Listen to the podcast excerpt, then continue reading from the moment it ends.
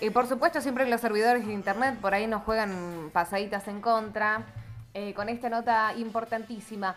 Hoy iba a llevarse a cabo un juicio en donde lo implican a Gabriel Hernán Presoto, eh, un basquetbolista, ¿sí? Eh, como presunto sospechoso del homicidio de María, de Angélica Ávila. yo siento, y voy a volver a repetir, siento que los medios de comunicación a veces eh, cuentan una campana o cuentan las cosas como quieren y por ahí eh, no le dan la oportunidad a la otra parte para poder eh, contar cuáles son los hechos, qué pasó y por supuesto tener el derecho a ser escuchados, ¿no? hoy se suspendió, se suspendió este juicio porque no estaban dadas las condiciones. Para ello, la tenemos a la hermana de Gabriel Hernán Perisotto, al aire, Natalia Soto, para que nos cuente y nos detalle todo eh, y todas las pruebas que tienen en donde no estaban dadas las condiciones para, para este juicio que, bueno, eh, se suspendió por supuesto, pero no por los motivos que algunos medios de comunicación están diciendo. Muy buenos días, Natalia, ¿cómo estás? Un placer saludarte. Buen día, Noelia, ¿cómo estás? Eh, Bien, Nati, eh, yo sé que es muy difícil. Perdón, perdón, Noé, te escucho lejos, no te escucho bien. A ver, vamos ahí a tratar de, de mejorarle el... Es como que estás un poco lejos, no se te escucha bien, bien. A ver, vamos a tratar de mejorar el retorno, por favor, para que ella pueda escucharme mejor. Eh, Natalia, contanos eh, las pruebas que vos tenés, que en instantes vamos a empezar a compartir nosotros en el, en el vivo, a través de Facebook, a través del 891 también, porque nos compartiste parte del expediente en donde eh, dicen que eh, Gabriel eh, no lo pueden, no, no, tienen pruebas como para decir él ha sido el homicidio, ha sido un accidente, lo ha tirado a, a María Ávila o, o, lo que fuera. En el expediente está que dice que no se puede comprobar eso. Exactamente. Las pruebas realizadas por el ESIF, que son los científicos del Ministerio Público Fiscal, claramente dicen que no se puede determinar si la muerte fue, si la caída fue suicida, homicida o accidental.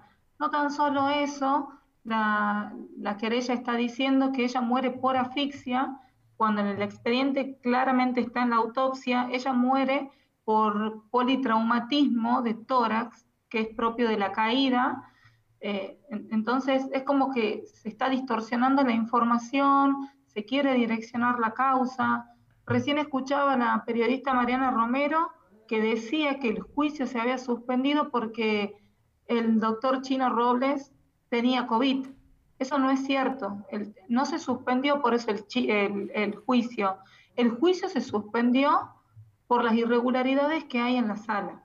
Porque hay, este tribunal está recusado, tiene tres denuncias y de hecho hoy le contestaron, hoy el mismo día del juicio, a nuestro abogado, y tengo las pruebas para mostrar, que mm, habían, habría que volver a sortear otro tribunal porque hacían lugar a la inhibición de la vocal Freidenberg.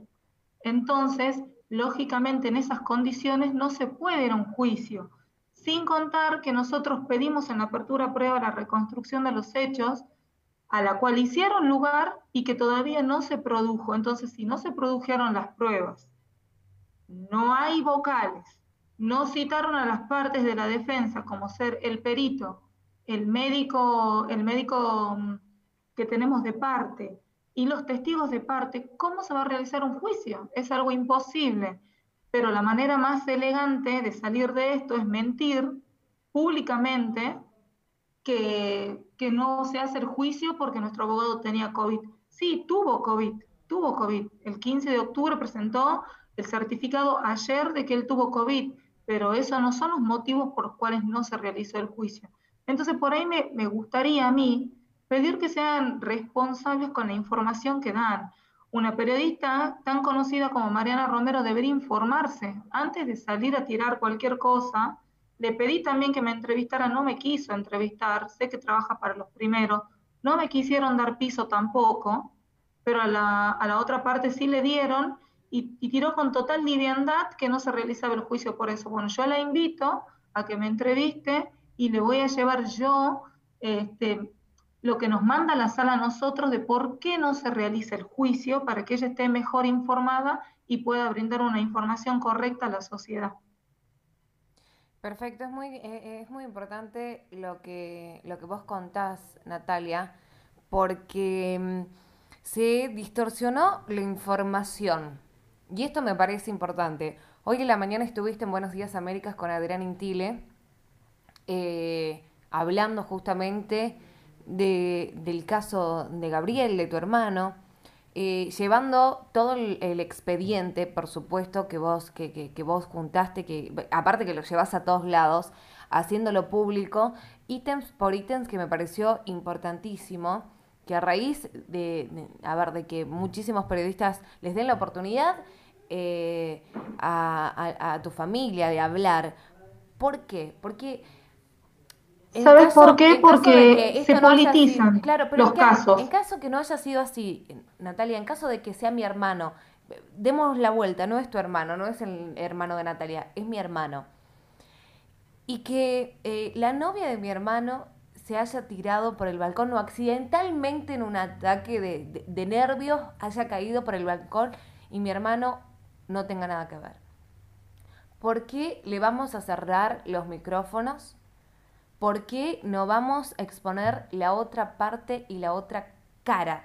¿Sí? Porque están mostrando una sola cara de la moneda y no la otra. Entonces me parece que no están siendo claros porque están contando lo que quieren contar.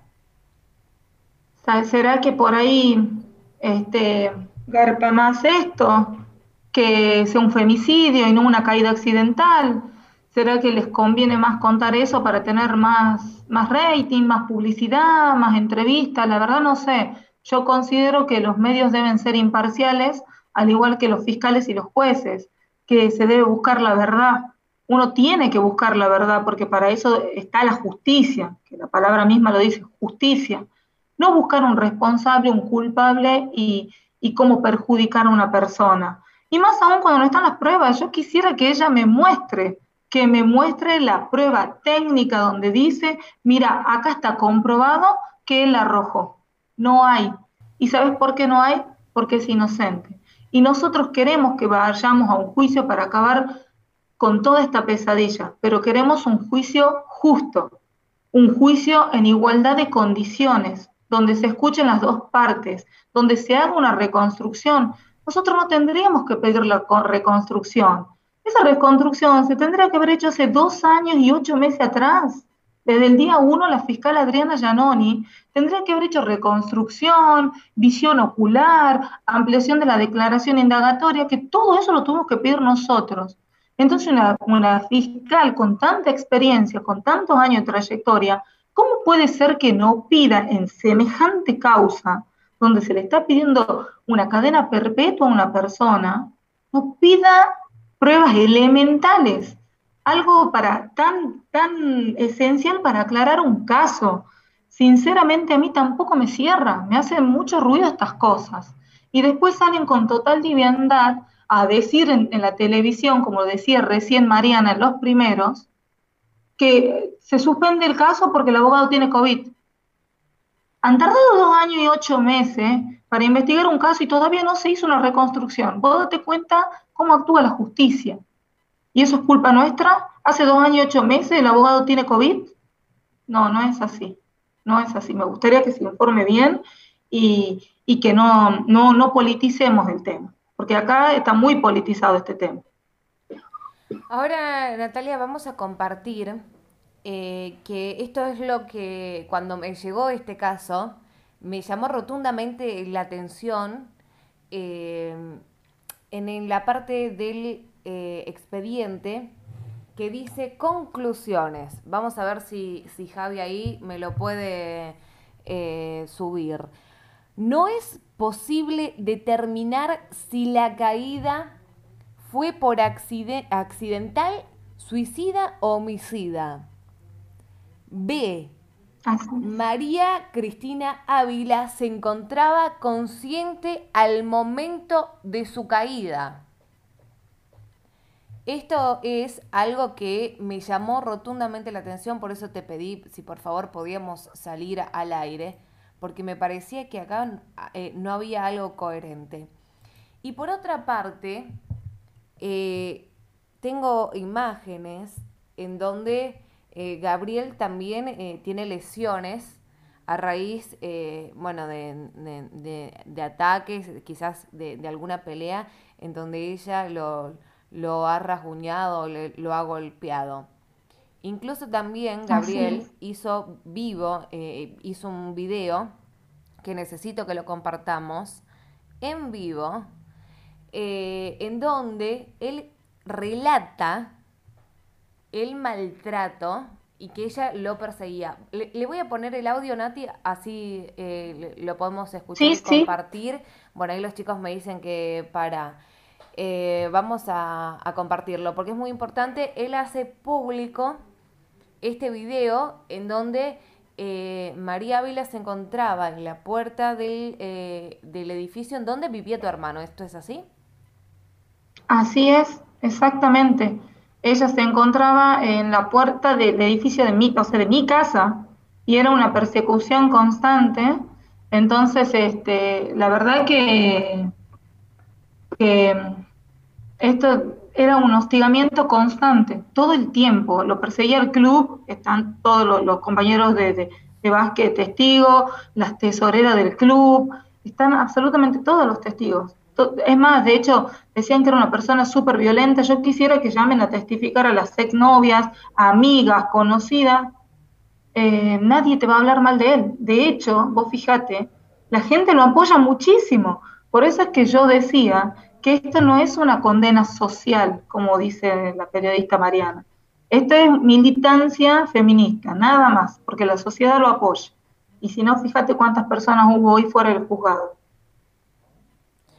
Ahora, lo que yo, lo que a mí me llamó la atención fue que en un ítems, eh, no sé si es el hermano o un familiar de él, eh, de ella, dijo que eh, ella tenía denuncias contra Gabriel. ¿Esto es así? ¿Hay denuncias en contra de Gabriel? Sí, hay dos denuncias en contra de Gabriel y una de Gabriel en contra de ella. Te explico por qué. Este, lo, amenazaba constantemente, eso es real. Cada vez que no hacía o accedía a lo que ella quería, le decía que no lo iba a ver a su hijo, al bebé.